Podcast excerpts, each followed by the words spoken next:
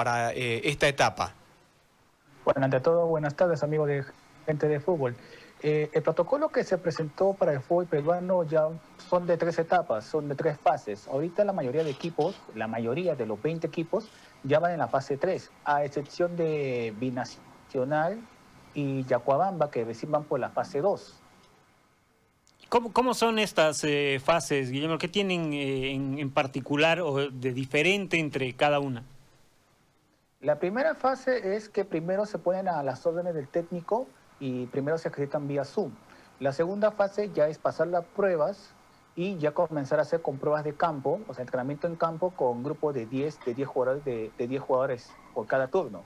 Y la tercera etapa es la que ya está haciendo Alianza Lima y Alianza Universidad, que ya están jugando partidos amistosos. En este tema justamente de eh, los trabajos previos al retorno al fútbol, Guillermo, eh, se han registrado casos positivos, ¿no es cierto? Vos me, enviabas la otra vez la información de distintos clubes que iban confirmando los positivos. ¿Qué se ha hecho con estos temas?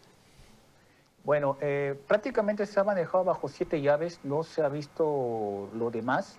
Eh, el club con mayor cantidad de infectados fue la Academia Cantolao con nueve y solamente los mandaron a cuarentena.